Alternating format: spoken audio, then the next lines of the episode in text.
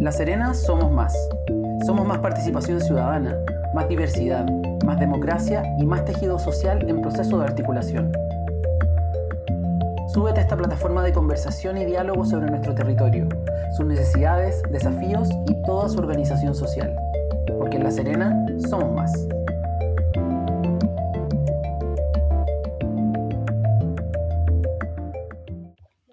Hola, hola, bienvenidos, bienvenidas, bienvenides a este capítulo 5 de La Serena Somos Más. Salud y territorios para el buen vivir. En medio de una pandemia, con más de 30.000 muertos a cuestas, miles de enfermos al día por coronavirus y un sistema sanitario resistiendo en medio del colapso invisible para las autoridades, hablar de salud se volvió más cotidiano que nunca. Más bien hablar de enfermedad se volvió la norma en un país con su institucionalidad política en la UCI vacunas, camas críticas, cuarentenas, trazabilidad, aislamiento, son conceptos que se repiten hasta el hartazgo en los medios de comunicación y en las redes sociales. Médicos y expertos de la salud nos alertan día a día sobre las medidas de prevención y de cuidado ante un virus que pareciera ser invisible. Pero ¿cuánto hablamos sobre las brechas del sistema sanitario para darle dignidad a los pacientes y trabajadores del rubro? ¿Cuánto conversamos sobre los enclaves constitucionales que consagran una salud para ricos y otra salud para pobres?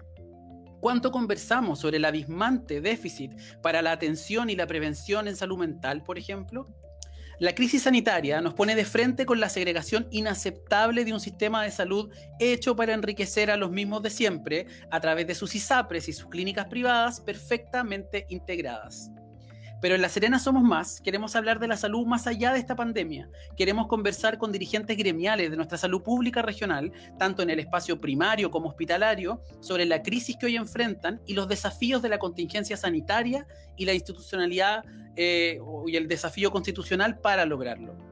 Para eso tenemos a dos invitados muy, muy especiales para, para este, este espacio, esta, esta conversación. En primer lugar, voy a presentar y voy a dejar con ustedes a Jorge Naveas, ahí lo voy a sumar a la conversación. Jorge Naveas es trabajador social de profesión, secretario regional de la Confusam de la región de Coquimbo, candidato constituyente por el Distrito 5 de la región de Coquimbo en la lista de la prueba, que tiene una experiencia de 15 años en atención primaria de salud, que se desempeñó además en el territorio mapuche, trabajando también en, procesos de salud con agentes médicos también de esos territorios y eh, cursa un magíster en políticas públicas e intervención social. Bienvenido Jorge a La Serena Somos Más capítulo 5. ¿Cómo estás? Hola Jorge, contento de estar acá, de, acompañarnos un rato, conversar. Gracias por la invitación. Súper, muchas gracias a ti. Y ahora voy a presentar a Jimena Ampuero. Jimena Ampuero es eh, cientista política, administradora, ¿cierto? Una profesional con una amplia eh, trayectoria, se ve joven, pero no lo es tanto, tiene bastante experiencia, con una amplia trayectoria trabajando ya sea en la atención primaria de salud de nuestra región y también actualmente en el ámbito hospitalario. Y además, hoy día también, al igual que Jorge, es dirigente de base eh, de FEMPRUS Hospital de Coquimbo. Así que bienvenida Jimena, te voy a desmutear para que puedas saludar como corresponde. Gracias, hola, ¿cómo están chiquillos? A todos los que también nos están viendo, eh, gracias por la invitación también. Y es un agrado tenerlo a ustedes dos, los Jorges, para poder conversar un rato sobre lo que está sucediendo acá en la región, especialmente con el tema del COVID. Así que eso. Muchas gracias. Bueno, contarles también que este programa se transmite en vivo por Facebook Live, pero mañana en la mañana lo van a poder encontrar disponible en Instagram TV y también en plataforma podcast como un programa audible. Así que ahí van a tener los links, se van a difundir debidamente para que podamos de alguna forma eh, difundir y viralizar los contenidos de, este programa. Bueno, para partir, la primera pregunta tiene que ver con saber cómo se aproximaron ustedes en particular, eh, cada uno de, de los dos, al mundo de la dirigencia gremial y al mundo de la salud. Jorge es trabajador social, Jimena es cientista política, o sea, son podrían desempeñarse en otro mundo, no son médicos o enfermeras que inevitablemente terminan trabajando en el ámbito de la salud. Ustedes de alguna forma escogieron un camino que los llevó al mundo de, la salud. Así que me gustaría conversar contigo, partir contigo, Jorge, cómo fue que te aproximaste al mundo de la salud y, y cómo llegaste a la dirigencia gremial también ahí desde la Confusama aquí en la región de Coquimbo. Dale, primero, Jorge, saludar a todo el equipo de salud primaria de la región de Coquimbo, a las 14 comunas donde estamos presentes como Confusam, saludar a, mis compañeros de la base ahí en Coquimbo, del CEFAM, doctor Sergio Aguilar, ahí en la CUICO, mi compañero ya de 10 años. Eh, bueno, Jorge, este es un proceso que fue de alguna manera casual y circunstancial porque era el año, y no lo voy a hacer tan largo para no latearlo, 2000, eh, fines del 2005, donde yo postulo a un programa nacional que se llama Servicio País de la Fundación para la Superación de la Pobreza. Quedo seleccionado a nivel regional y eh, me voy por un año a trabajar al Gualmapo, a territorio mapuche, a una comuna muy pequeña, cerca de un 80%, 80 de hablantes en Mapudungún y rural principalmente, llamada Cholchol, a 30, 40 minutos de Temuco. Y eh, la organización que acogía este programa eh, era el, municipio, específicamente el área de salud primaria.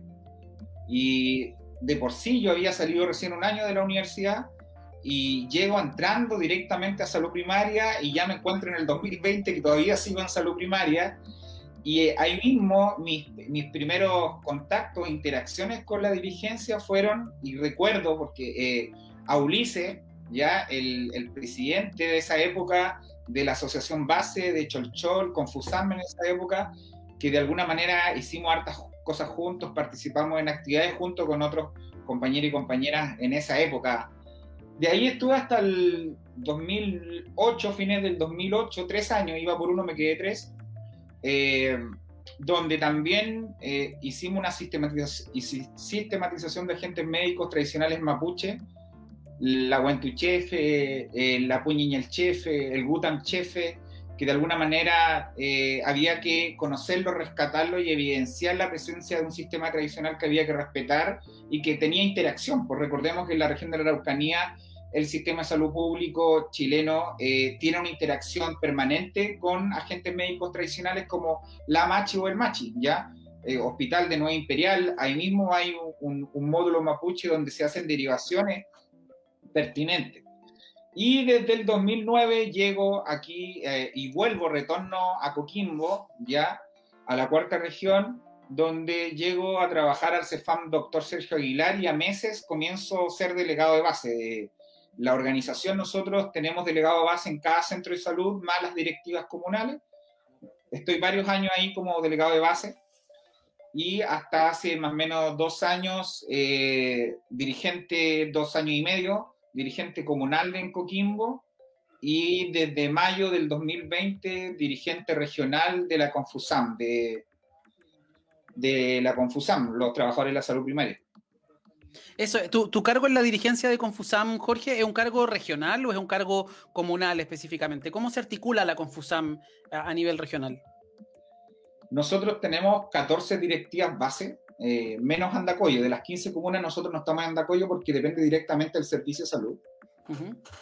Y hay directivas comunales con directiva, una directiva regional de siete dirigentes ¿ya? Y en este caso yo soy uno, el secretario regional. Sigo teniendo mi, mi cargo como dirigente local en Coquimbo, pero con funciones asignadas como dirigente regional, que en este caso es la Secretaría. Súper. Ahora, Jimena, cuéntanos un poquito cómo, te, cómo llegaste a trabajar en el mundo de la salud y cómo terminaste siendo dirigente gremial también del Hospital de Coquimbo a través de FEMPRUS. Sí, a ver, yo comencé haciendo mi práctica profesional en el Hospital de Valle el año 2010, y justo me tocó el tema de eh, la reforma de lagos, donde es la implementación de la autogestión en red. Y me tocó trabajar con el director de ese entonces, y ahí yo veía que eh, habían muchas problemáticas. Cuando hacía las reuniones de directivos, em, había como este, estas barreras que, que normalmente se, imponen a, cualquier cambio en, cualquier organización. Así que ahí me, empezó a gustar mucho el bichito, hice el tema de la planificación estratégica, porque yo soy del área netamente administrativa, considerando eso, netamente administrativa, y eh, estuve ahí eh, un par de rato. Frente a eso, que, el acontecimiento que me, que me, pasó en el hospital de Ovalle, quise hacer mi tesis en salud de la reforma y cómo esto em, se se juntaba con lo que era la planificación estratégica y el cambio organizacional que, que, se iba a, a, realizar después con, con todo este, este cambio en, en, con la reforma de salud.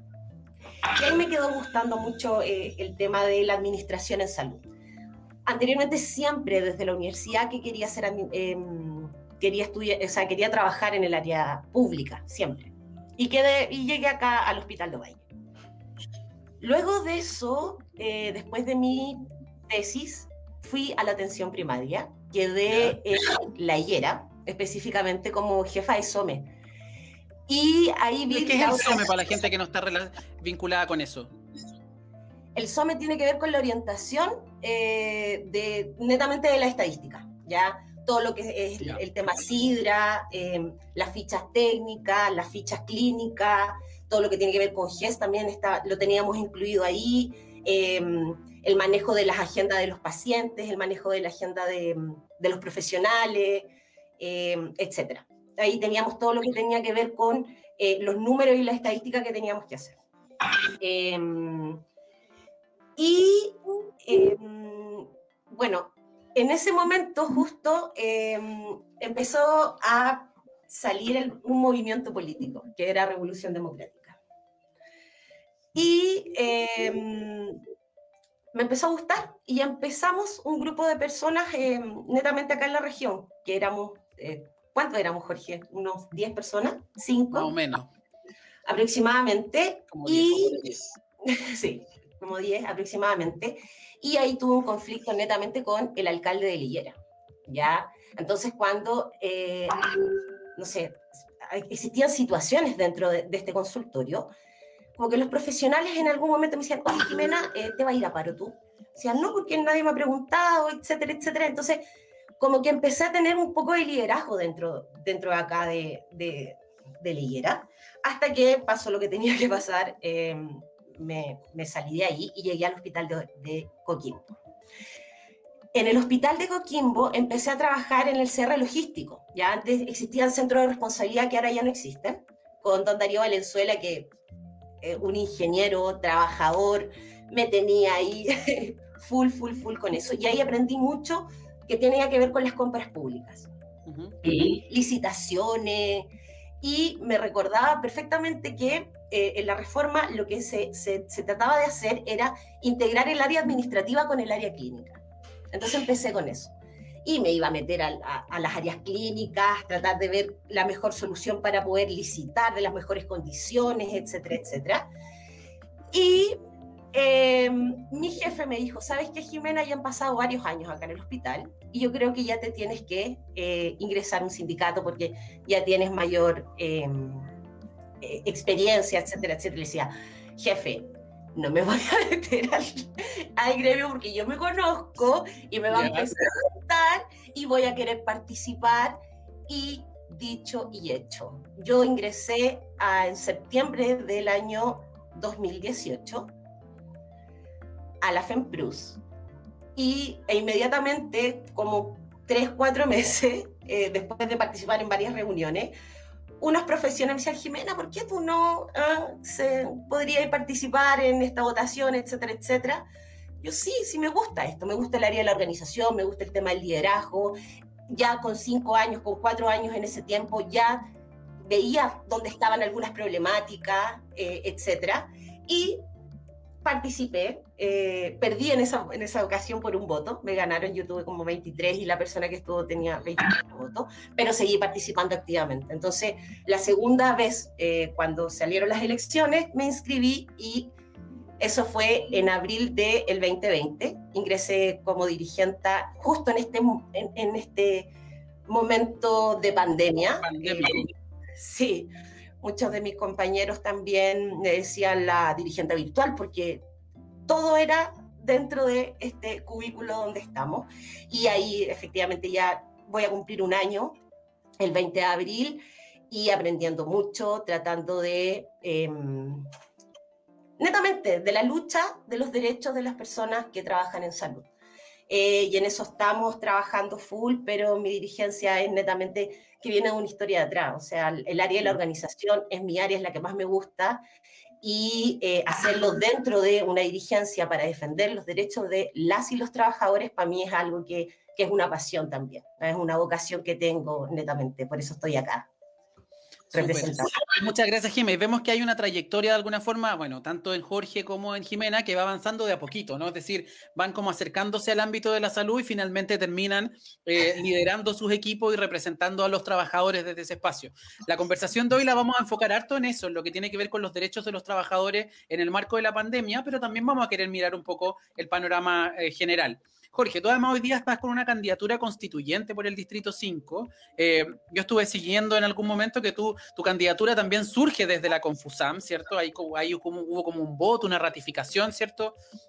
De ese proceso. Entonces, cuéntanos un poco por qué eh, eh, la Confusam decide en, el marco del Chile Constituyente hacerse cargo del proceso y levantar algún candidato para estas elecciones. ¿Y por qué eres, y finalmente termina siendo tú el candidato? Eh, hacer un poco recuento que nuestra organización de trabajadores y trabajadores, de trabajadoras y trabajadores, eh, nace eh, como una coordinadora a fines de la dictadura y en 1995, bueno, se, se formaliza nuestra organización con un gran congreso el año 97 en la ciudad de La Serena, en donde pasamos a ser una confederación nacional. Eh, y junto con eso, en este proceso eh, y sabiendo nuestros orígenes, eh, muchos compañeros fallecidos en dictadura también, vimos necesario ir con todo el apoyo para el plebiscito del 2020, en donde hicimos una apuesta regional y nacional, un voto político de los trabajadores de ir por el apruebo. Y en ese ir por el apruebo también coincidíamos que no solamente teníamos que ser observadores del proceso constitucional, sino que eh, teníamos que incidir tanto en términos de propuestas programáticas, de contenido, como también de cumplir roles como disputar la constituyente. Y en este caso, a nivel regional, en el mes de diciembre del 2020, se hace una consulta regional o una primaria regional, por llamarla así, en donde tres compañeros, le mando un saludo a, a Luis Poblete y Roberto Ochoa de Conbarbalá, Luis Poblete de La Serena, eh, Luis Poblete, compañero de, curso de la universidad. Sí, compañero. Y en donde los tres pasamos a, a, ser parte de esta consulta regional, eh, en donde votaron todas las bases de la región de Confusán, de las 14 comunas que representamos, y eh, eh, quedé elegido yo, ¿ya? y en este proceso de quedar elegido, también coincidió con que en el estallido social nosotros fuimos súper activos en una asamblea ciudadana en la ciudad de Coquimbo que se llama Unidad Social, que está a lo largo de Chile, eh, integrada en diversidad por organizaciones independientes, eh, personas de organizaciones sociales, ambientales, etc. Y en Coquimbo se levantan dos candidaturas de apoyo eh, desde Unidad Social y una de esas es a quien suscribe en este momento con ustedes, Jorge Naveas. Y, un dato también, un dato porque el otro día me preguntaban, oye Jorge, ¿y la franja? ¿Qué va a pasar con la franja? ¿Cuántos segundos? Usted, tú sabes.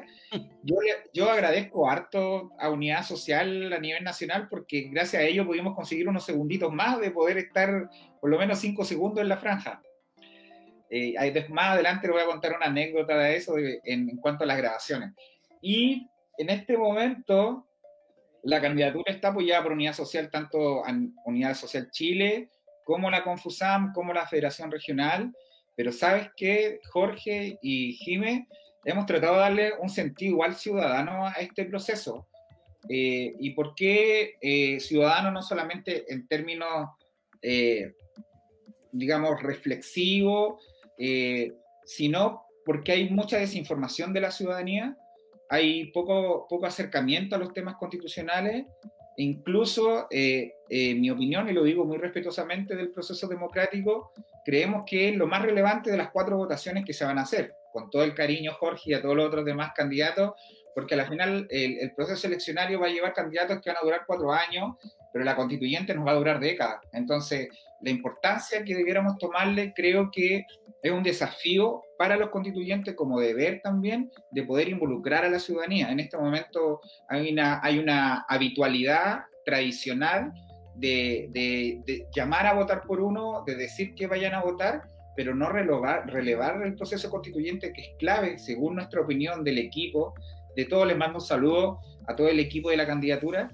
Eh, de, darle la importancia a la constituyente.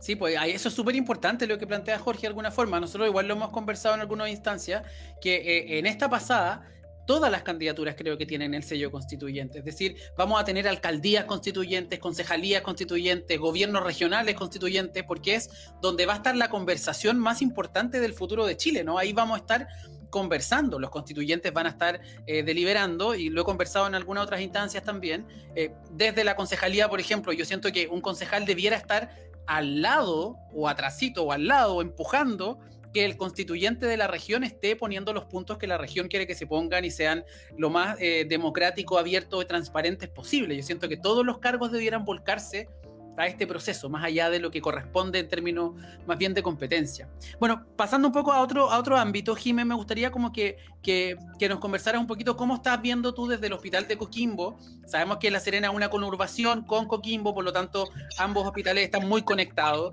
De hecho, quienes conocen la salud pública saben que hay especialidades que están en, solo en Coquimbo, no están en La Serena, algunas están en La Serena, no están en Coquimbo. Por lo tanto, estos dos hospitales conversan y funcionan siempre eh, de manera muy articulada. ¿Cómo ves la situación de la pandemia hoy día eh, en nuestra región? Ya pasando, llevamos cuánto tiempo en cuarentena? Yo creo que vamos para el mes de cuarentena, eh, probablemente. ¿Cómo ves el avance y cómo ves el agote? y las condiciones de trabajo en las que están los funcionarios hoy día, particularmente de los, de los hospitales. Sí. también quería decir algo, eh, retomando el tema que dice Jorge Navías con el tema constituyente, nosotros como FEMPLUS también hicimos eh, muy parecido a lo que hizo la Confusam. Nosotros hicimos un voto político, eh, decidimos, salimos también en la franja em, del apruebo, em, que fue algo súper super bonito para nosotros, salí como FEMPLUS apoyando este tema del apruebo. Y también destacar que eh, los gremios de salud específicamente desde antes de esto siempre venían luchando por el reconocimiento al derecho a la salud, ¿ya? De una manera de, eh, de un acceso universal, como también eh, de las acciones que, que, tenemos como salud de manera equitativa, que es netamente lo que es la prevención, la recuperación y la rehabilitación. Entonces, esa lucha constante de nosotros ahora es mucho más fuerte con este escenario político que vivimos y que la FEMPLUS también está presente en, en esa situación. Con respecto a lo que tú me preguntas eh, en relación a eh, eh, este, este, escenario también sanitario en la región, efectivamente, nosotros no solamente trabajamos con el Hospital de, La Serena en conjunto como gremio, tenemos el Hospital de Ovalle, que son los tres hospitales de alta complejidad, como también los, los hospitales de mediana que también han, han, tenido un protagonismo, lo que es Illapel específicamente y los vinos. ¿ya? Nosotros siempre hemos dicho, desde, bueno, además nosotros trabajamos desde una coordinación, ya nuestra coordinadora electa hace muy poco, que es eh, la Débora, eh, la Débora Alfaro, que es nuestra compañera también del hospital, eh, trabajamos con el Servicio de Salud y tomamos diferentes directrices entre todos para poder sacar mm, las demandas netamente de los trabajadores, ya que en este momento em, tenemos, y todos saben, un cansancio eh, terrible. Llevamos un año con la pandemia, con condiciones laborales que no han cambiado, eh, con incorporación también de, personas, eh, trabajadores y trabajadoras, con estos em, contratos a honorario COVID que se hacen mensualmente, que ahora estamos tratando de luchar para que puedan tener sus vacaciones, porque ya llevan más de un año en esto. Em, hay, muchas cosas que eh, constantemente eh, tenemos que ir trabajando con, nuestro, eh, con el personal y buscarle alguna solución em, para tener un, trabajo también más digno. ¿ya? Eh, nosotros constantemente nos hemos juntado con senadores, con diputados, en, la primera ola, tratando de exigir, por favor, que exista una cuarentena en, los momentos que se necesitaba. Em, estamos también netamente em, viendo el tema de la infraestructura, el tema de las camas, o sea, nosotros muchas veces, en especialmente La Serena, Ovalle y Coquimbo, que son nuestros tres hospitales, em, cuando, cuando vemos esto de que, por ejemplo, que yo soy del hospital de Coquimbo, nosotros antes de el COVID teníamos ocho camas UCI. En la primera ahora eh, teníamos... ¿Cómo fue la primera hora? Vamos viendo cómo el, el avance. ya, nosotros teníamos ocho camas. Ya. De ahí se, se iban aumentando las camas porque empezaron, ¿se acuerdan? Empezaron a llegar los ventiladores mecánicos, ¿cierto? Empezamos a aumentar más camas con un mismo personal. Después empezamos a aumentar nuestros personales a través de honorario y después salió este famoso honorario COVID, ¿ya? En febrero teníamos 21 camas. Se aumentaron a 11. En este momento teníamos 31 camas en el hospital de Coquimbo. Con, con, el mismo personal, que es, es el personal eh, capacitado, ¿ya? pasamos de 8 camas en el tiempo normal a 31 camas. 31 camas, exacto. ¿Con el mismo personal? No, no, no. Ya. Con, con, el mismo personal que tenemos, que son a contratas y titulares, y algunos honorarios con las capacitaciones. O sea, un kinesiólogo eh, en, en, UCI no tenéis que tener una capacitación. ¿Ya? Tenéis que tener magíster, tenéis que tener em, cierta em, más, eh, más información que, que, el común, ¿cachai? Luego, luego de esto empezamos a incluir estos, que yo te digo, estos honorarios COVID, etcétera, que obviamente eh, era necesario, se, se, se, se necesitaba. Dime, pero por ejemplo, ahí, como para sacar como números, pienso yo, pasamos a casi multiplicar en un 300% las camas de la región y los el personal, incluido los honorarios, se multiplicó en un 300% también? No. no, porque... es, bueno para tenerlo claro, un poco para que la gente sepa lo que eso significa. Sí, porque también tenéis que tener las condiciones, o sea, mm. tenemos una infraestructura, recordando que el año 2015 nosotros tuvimos un terremoto que nos afectó mucho a nuestro hospital ya nos quedamos con una torre nueva, nos quedamos con la torre, ya, ahora sí hizo el EPCA, efectivamente, pero eso es polinetamente. Pero eh, nosotros tuvimos de verdad un importante deterioro después del terremoto con, la, con nuestra infraestructura. Si ustedes se dan cuenta, cuando llegan a un hospital, tanto el de La Serena como Cuivo, no vamos a hablar de Valle, porque Valle es un hospital hermoso, nuevo, eh, envidia, no, mentira. Nosotros estamos alrededor llenos de containers, tratando de buscar espacios para poder trabajar. Entonces, con el aumento de las camas, con el aumento de las camas, ¿qué pasó? Que la infraestructura, por ejemplo, de la UCI no tenía la capacidad. Entonces, tenías que poner una cama en medicina, que en pediatría, que tuvimos que en, la UCA, en la ex UCA, tuvimos ocho camas más, con un médico que tenía que obviamente estar eh, direccionando todo este tema. Y eso también afecta netamente a nosotros como, trabajadores en, ese, en ese estilo. Super, Jorge, un poco linkeando lo que nos comenta la Jime eh, con respecto a la situación hospitalaria, eh, la situación de la salud primaria probablemente no sea muy distinta, ¿no? Es decir, primero hay que reconocer y decir que, o relevar, que costó un triunfo que el gobierno le entregara a la salud primaria el rol que ha tenido históricamente en la gestión de pandemias y en la gestión de enfermedades infectocontagiosas, ¿cierto? Desde lo preventivo, eh, fue un desafío gigante, ¿no? Hay que, tuvieron los alcaldes que empujar para que el gobierno le, de hecho, me recuerdo, leí el otro día a propósito de la reaparición de Mañalich, ¿cierto? En, la prensa, que ahora se la sabe toda, eh, ponían un, montón de cortapisas que no podían entregar la información de los pacientes, de los territorios, no se confiaba en los funcionarios de salud que guardaran la, la confidencialidad, como que si no la hubiese es algo que han tenido que resguardar siempre eh, en torno a las fichas clínicas de los pacientes. ¿Cómo está la situación hoy día en la salud primaria enfrentando la pandemia? ¿Se ve esta misma improvisación o déficit que nos plantea eh, la GIME de alguna forma en, el ámbito hospitalario? ¿También la ven ustedes? ¿Y cómo lo, lo padecen o lo viven como funcionarios? Teniendo en cuenta que además la Confusam está anunciando eh, movilizaciones por sobrecarga laboral, están poniendo el foco de si nosotros caemos, Chile entero cae, ¿cierto? Es como el eslogan que está, que está promoviendo la Confusam. Salud primaria que además tiene también las vacunaciones hoy día a su cargo, entonces parece que la pega es harta en esa línea. Cuéntanos un poquito, Jorge, cómo está la situación o el panorama desde la salud primaria. Sí, compartimos el diagnóstico que Jimena muy bien relata. Eh, como, como, organización venimos, y las organizaciones, los gremios de la salud, tanto de atención secundaria como primaria, venimos evidenciando la situación hace ya varias décadas.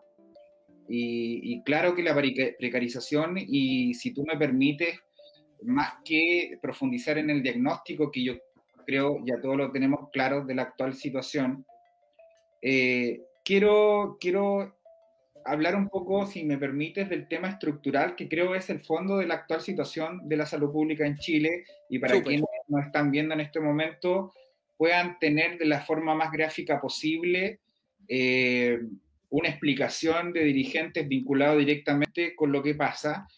Y quiero leerte una pequeña frase eh, que de seguro va, a describir y, y quiero relacionar con aquello. Dice, se comprobó además que la superficie de pieza por habitante daba un promedio de 3,68 metros cuadrados y la del patio de 1,19 metros cuadrados. Uno dice, ¿esto qué tiene que ver con la salud pública actual? Esta frase que les acabo de leer. Y uno dice, es un hecho que ocurrió en una casa, en una vivienda, en algún lugar de Chile, donde estamos viviendo a veces hacinados, en condiciones complejas, ¿ya? Y no, esto es una cita de uno de los capítulos del libro de Salvador Allende de 1939, llamado La, la Realidad Médico-Social Chilena. Y estamos 80 años después, no, no, si no me equivoco, 80 años después casi, ya, eh, hablando también que la salud pública en Chile no solamente es entrega de prestaciones, sino también tiene que ver con las condiciones de vida que estamos teniendo los chilenos y las chilenas. Y quiero detenerme en esto porque es muy importante para la clarificación de la actual situación de la salud pública en Chile. Quienes nos ven, eh, nosotros les manifestamos que hay un grupo de personas que creen ya ideológicamente que todo en la vida es transable, todo en la vida, ya desde la salud y otras, otras áreas de la vida, como también ya eh, el día a día de las necesidades sanitarias que ustedes pudieran tener. Por tanto, todo, todo lo que tenga que ver con salud, ese grupo de personas cree que se debe transar en un mercado y que actualmente funciona en Chile. En Chile existe un mercado de la salud donde hay personas que validan eso. Ese es como el, escenario general. Y en esa, en esa validación de ese mercado se han creado mitos, ¿ya? Mitos, porque son mitos en realidad, de la precariedad de, eh, de varias áreas del sistema de salud público chileno y eso ha permitido externalizar recursos públicos para hacer crecer grandes holdings, eh, empresarios, y no solamente chilenos, sino latinoamericanos, norteamericanos, ya que vienen a instalarse aquí en Chile ya y hacer crecerse económicamente con recursos del Estado, recursos públicos que en vez de invertirlo en los hospitales, en los centros de salud primaria, nos dicen que como nosotros funcionamos mal, tenemos que comprarle servicio ya a las clínicas privadas. Y así, ¿qué ocurre? que llevamos cerca de 40 años donde muchos centros de salud eh, de atención secundaria o primaria no tenemos la tecnología necesaria, se crean negocios, micronegocios con respecto, por ejemplo, a la imagenología, uno de los grandes negocios de la salud pública, todo lo que sea laboratorio, otro de los grandes negocios de la salud pública, todo lo que tenga que ver con odontología, otro de los grandes negocios de la salud pública chilena, y es porque porque hay un grupo de personas, ¿ya?, que creen que hay áreas de la vida que se debe lucrar. Nosotros no creemos que hay ciertas áreas de la vida que no se debiera lucrar porque forma parte de la dignidad humana, algo, una condición inherente que todo ser humano debiera tener acceso, cobertura, universalidad de la prestación. Y en este sentido, Jorge, y con esto termino, eh, me permito comentarte por qué porque en este momento eh, hay una situación compleja que está afectando a Chile y que eh, una de sus principales instituciones, que es FONASA, el Fondo Nacional de Salud, un fondo solidario, esto es muy importante, un fondo solidario entre todos los chilenos y chilenas, ya eh, busca ser privatizado. ¿Y qué significa busca ser privatizado, Jorge y Jimena? Que de alguna manera esta dirección de FONASA que trabaja en coordinación con el Ministerio de Salud, con la Subsecretaría de Salud Pública, la Subsecretaría de Redes Asistenciales, que son uno, los dos pilares del Ministerio de Salud que hacen funcionar la red asistencial, ya buscan quitar esa dirección desde FONASA y colocar un consejo directivo. Y ese consejo directivo, para que todos sepan, quienes nos están viendo, va a decidir qué compra o no compra para las atenciones de salud de Chile. Eso es lo que busca el actual gobierno y no es por tirarle un poco más de piedra al actual gobierno, porque con el saco que tiene yo creo que son suficientes, sino la situación es tan delicada, eh, Jorge y quienes no ven, que este consejo directivo va a decidir los recursos que se van a gastar, ¿ya? Dependiendo ciertos criterios. Y uno de esos criterios son la cantidad de prestaciones que se hacen. Va a... ¿Y por qué es tan importante esto?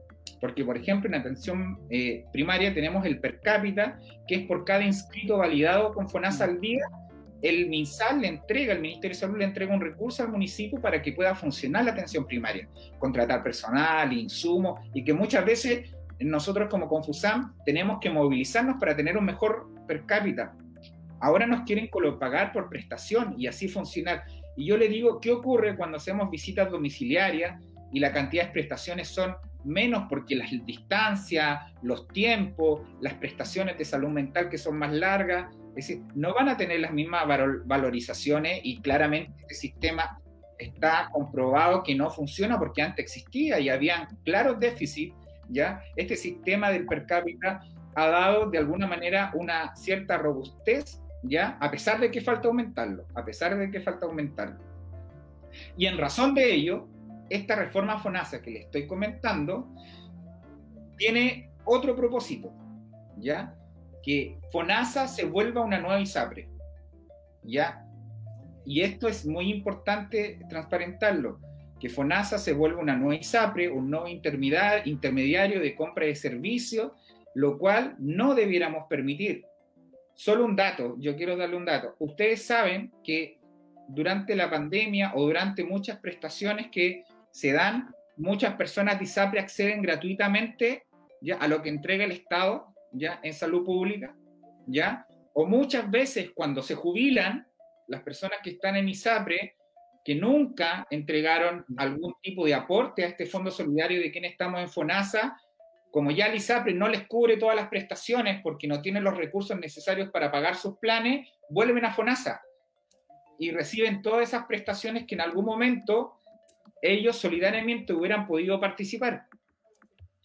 Eso, a, ese nivel de crueldad, las ISAPRE maneja los pacientes o las personas que se adhieren a ellos. Lo que queremos es distinto. Lo que queremos es construir un sistema público solidario, un sistema público con garantías mínimas para la atención, un sistema público, y lo voy a decir sin problema, donde las sociedades médicas ya tienen eh, serios conflictos de interés, ya en los perímetros de todos los centros de salud de Chile. Es decir, y si tú revisas, y lo digo con, mucho, con mucha, digamos, eh, convicción en aquello, el colegio médico tiene serios estudios donde integrantes del colegio médico, integrantes de sociedades médicas, lucran con la salud en Chile. ¿Ya? Y esto no va a salirse hablando por la prensa, obviamente. Pero hay que decirlo, hay que decirlo. Los conflictos de interés no solamente vienen de autoridades políticas y económicas, los conflictos de interés, de lucro en el sistema de salud público chileno vienen de integrantes del colegio médico y no integrantes también de esa línea, como también otras profesionales, otras profesiones. Entonces yo pregunto, y siendo bien honesto con este relato crítico respecto a quien administra el sistema de salud público chileno y quien toma las decisiones, acá hay una corresponsabilidad. Como organización debemos tener el deber de visibilizar a los actores que están lucrando con el sistema de salud público chileno. Le pedimos a las organizaciones sociales, al movimiento social, a la ciudadanía, a que le exijan a sus parlamentarios que no aprueben la reforma FONASA, ¿ya? independiente de las indicaciones que le estaban haciendo, ¿ya? Las indicaciones claramente buscan y la reforma busca privatizar el sistema, ¿ya? Lo cual va a perjudicar totalmente. Hay un plano universal, y con esto termino, Jorge, hay un plano universal que se está proponiendo, pero el plano universal es engañoso, porque el plano universal va a estar integrado por lo que diga este consejo. No, no, por lo que diga este consejo, y ojo, y este consejo va a durar tres años, es decir, cada tres años vamos a ir cambiando qué prestaciones o no le entregamos a la población. Y de este consejo, y ya terminando, me tira la oreja, de ahí, integrado por una persona de la sociedad civil, el resto lo integran personas nombradas por el presidente de la República. ¿Quién puede entender eso? Es decir, el presidente de la República, imaginemos Sebastián Piñera con la peor aprobación de todos los tiempos y va a elegir a quienes van a tomar las decisiones de a quienes le compran recursos y claramente a quién va a elegir. Podemos encontrarnos tamaño, y por Jorge eligiendo en este consejo directivo. Esa es la reforma Esa es la Mañalich, Mañalich que no, que lamentablemente no fue acusado constitucionalmente porque hubo sectores de incluso los que se hacen llamar oposición que no estuvieron disponibles para aprobar la, acusación constitucional eh, de Mañalich. Hoy día perfectamente podría, pues podría ser ministro constituyente, senador, diputado, lo que quiera porque no tiene ningún tipo de, de cortapisa. Jimena, agarrando un poquito del hilo de lo que nos dice Jorge, el video que pusimos al inicio de la Beatriz Sánchez planteaba esta enorme diferencia de lo que paga el Estado a los hospitales públicos versus lo que le paga a las clínicas privadas. La Bea decía 800 lucas por una cama a una clínica, 60 lucas por una, por una cama a un hospital. ¿Eso es tan así? Eh, ¿Eso, ¿Esa es la magnitud de la diferencia? Sí, justo eh, al principio de lo que decía em, Jorge con el tema de, las compras. E, esa es mi área. Desde ahí yo estoy trabajando en el hospital em, en eso. Nosotros, eh, cuando hablamos de eh, equipamiento, que siempre tenemos que derivarlo a estas compras a, a los proveedores en general, pasa netamente porque no hay una visión de una proyección de salud pública. A nosotros nos pasa mucho cuando hacemos compras públicas, específicamente con insumos. Nosotros siempre, cuando hacemos las compras, bajo el subtítulo 22, ya que son las compras de insumos, compras de servicio, etcétera, pero no podemos comprar equipamiento porque es el subtítulo 29, eh, ¿cachai? Que nunca hay dinero y que siempre la destina el servicio de salud. Y tenemos también el otro subtítulo que es el subtítulo 31 que tiene que ver con infraestructura. Entonces, ¿qué nos pasa de repente? Que tenemos que empezar a negociar con el proveedor. ¿ya? Por ejemplo, cuando nosotros compramos eh, bolsas de sangre, tiene que ir incluido el equipamiento. ¿ya?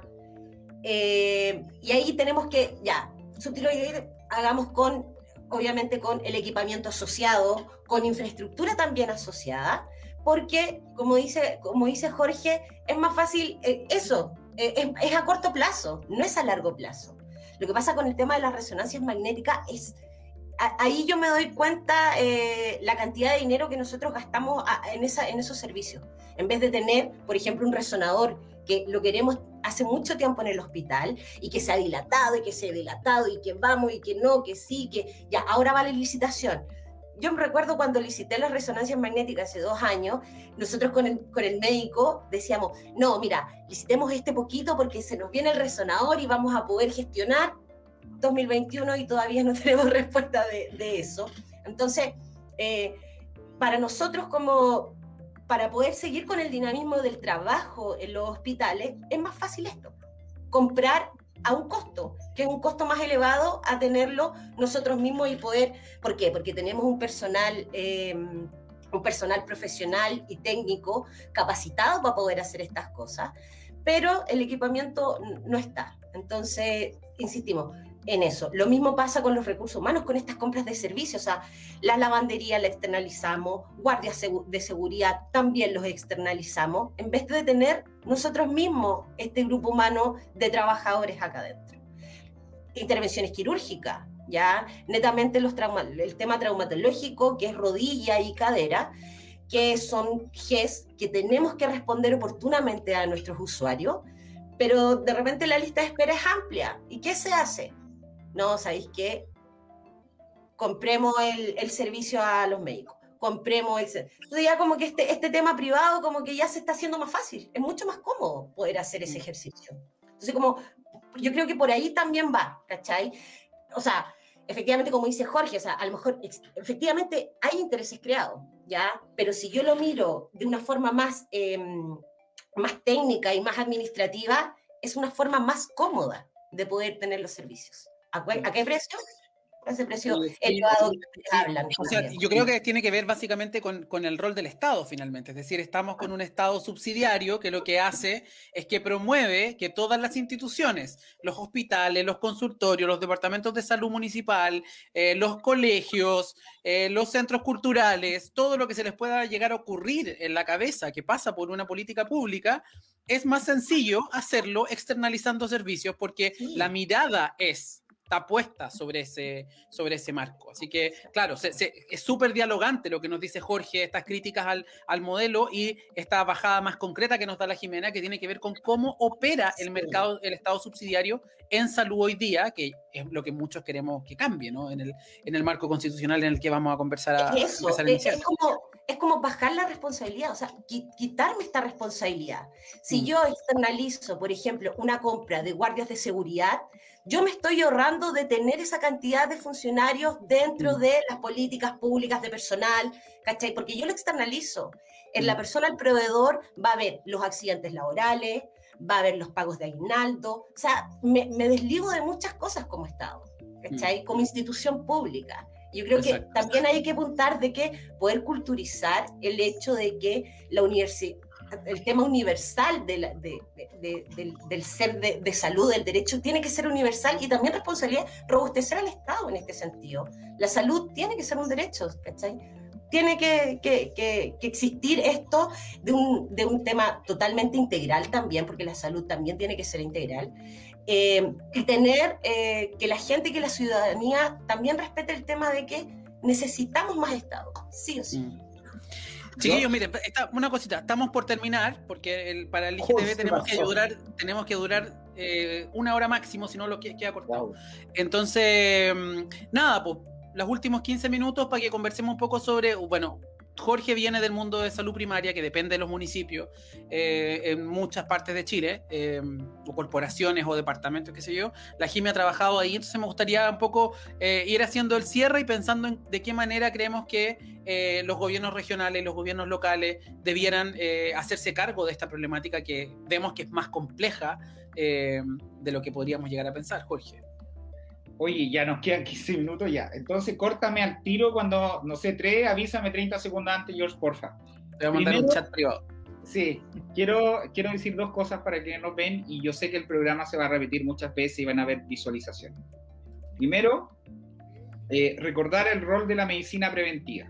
Es decir, estamos con un enfoque súper biomédico de entrega de prestaciones y de la exigencia y la expectativa de la población con respecto a cómo se atiende y qué se hace pero hay un componente que es súper importante que tiene que ver con la medicina preventiva, promoción de la salud y todo eso. Es decir, y eso tiene un, un, sistema de, de, componentes que son importantes que muchas veces olvidamos. La calidad de la, de la, alimentación que tenemos, la calidad de las viviendas que afecta incluso la salud mental y la, y la salud física de las personas, la calidad de los accesos, espacios de recreación que tenemos, eso también tiene que ver con salud y, y recordar eso.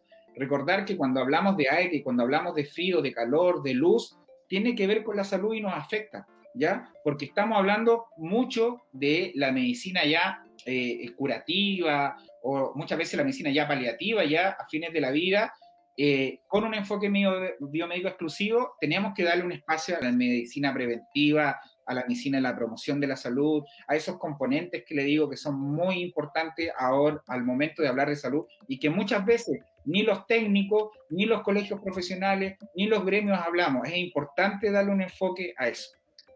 Quiero usar un concepto para que no se olviden que se llama el pinchazo del neumático. ¿Y qué es el pinchazo del neumático? El pinchazo de un neumático expresa claramente cuál es la estrategia de destrucción del sistema de salud público chileno que el aire se empieza a salir de a poquito y cuando ya llevamos avanzado mucho, mucho trayecto, recién nos damos cuenta que estamos desinflados completamente. Así estos últimos años y últimas décadas no han hecho, donde nos encontramos con la facilidad, como bien describe mi compañera y amiga Jimena, de la compra de servicios externos y se nos hace cómodo porque no hemos acostumbrado y porque ya no tenemos resonancia, ya no tenemos máquina de rayos, no tenemos, no tenemos ortodoncistas generalmente en la atención pública de salud y eso fue el pinchazo del neumático, que de a poco nos fueron sacando el aire y no nos dimos cuenta. El pinchazo neumático sucede en la alimentación, que chuta, comemos súper rico, pero a los 40, 50 años aparece la diabetes, la hipertensión y otras enfermedades crónicas también lo mismo pasa en la vivienda con enfermedades de salud mental, es decir, pinchazo neumático por, tercera vez, espacios pequeños de recreación para compartir, etcétera, etcétera. Hay un conjunto de factores que, y con esto termino, que a nivel constitucional debemos regular y garantizar a la población para que tengamos mínimo de dignidad, que no se vuelva a ocurrir el pinchazo neumático en la población, ni en salud pública, ni en vivienda, ni en medio ambiente. Un abrazo, gracias Jorge, gracias Jimena y a todos los que nos ven Jorge Navea Constituyente, y digo número igual, me da lo mismo número 38, lista pro dignidad. No la lista de la prueba, como dijo el Jorge al principio. Dije la lista de la prueba, mentira, me equivoqué. me suicido aquí mismo. Eh, no, eh, Jime, volviendo un poco a ese tema, a lo que comentábamos, ¿cómo crees tú que desde los gobiernos locales eh, y regionales, de alguna forma, que son los que están en disputa también junto con la constituyente, hay que enfrentar este tema que hemos conversado durante esta última hora?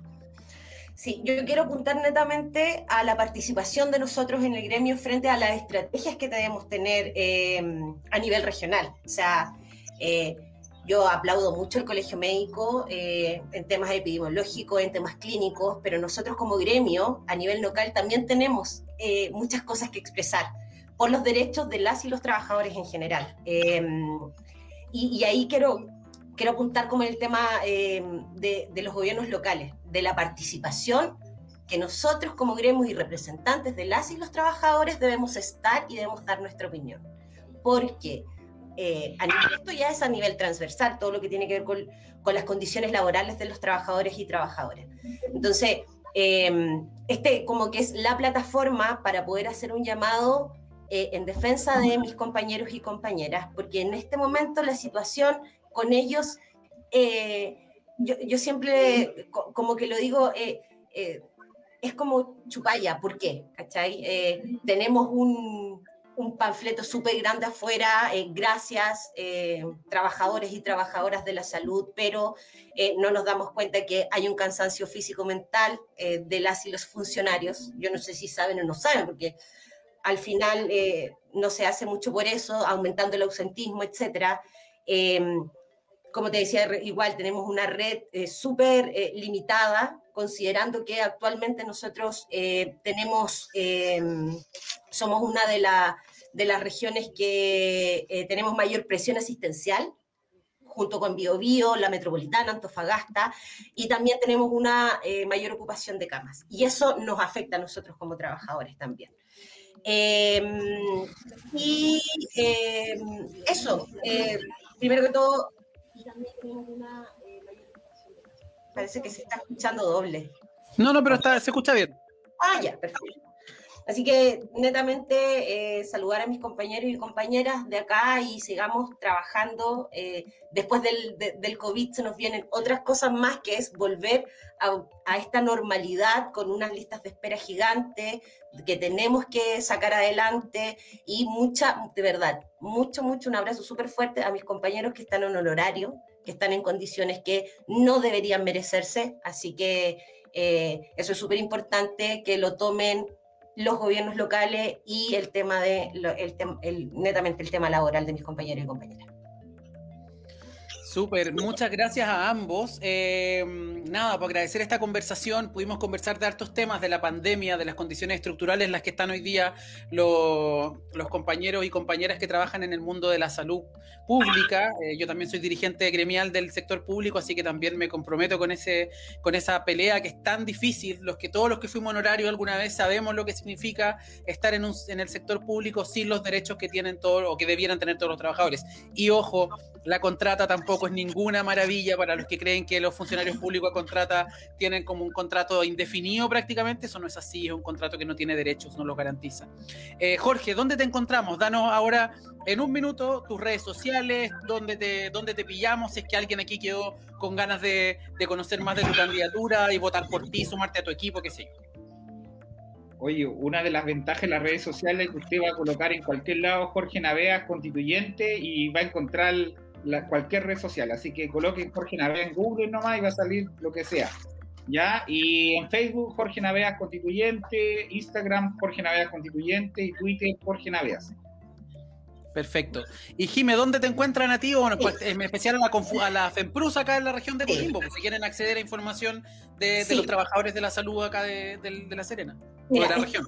Antes de eso, estamos en un momento eh, donde todos queremos información por el tema constituyente y nosotros, desde antes del 2006, una renovación el 2019, tenemos este librito que se llama La salud que soñamos es posible, que tiene específicamente nueve puntos, desde el derecho, infraestructura, eh, protección social, el tema de las capacitaciones y una gama de cosas más que está dentro, que es súper importante eh, para todos los constituyentes y todos los que quieren saber lo que nosotros opinamos sobre este proceso del derecho a la salud. Aquí está y lo encuentran en www.femprus.cl para que lo puedan ver. Eso. Muchas www.femprus.cl. Bueno, recibimos hartos mensajes aquí para saludos para Jorge, para Jimena, eh, para la conversación, así que también agradecemos a quienes se conectaron, tuvimos un público constante toda esta última hora, así que agradecer quienes nos escucharon.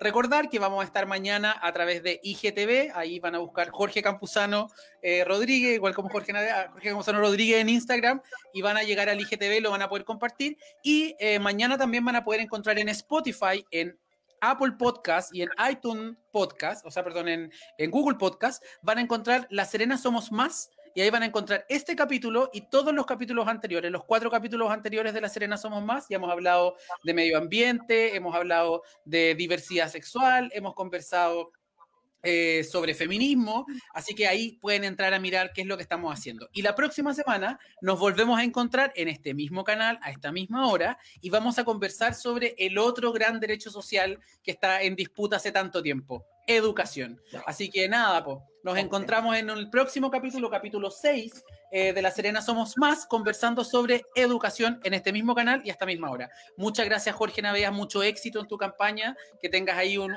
último envión ahí bien, bien fuerte con harto apañe y mucha aguante también, Jimena, y en tu nombre transmitir también el abrazo gigante a los profesionales y funcionarios del mundo de la salud en los hospitales que hoy día están ahí dándolo todo también, eh, eh, combatiendo esta pandemia tan, tan complicada.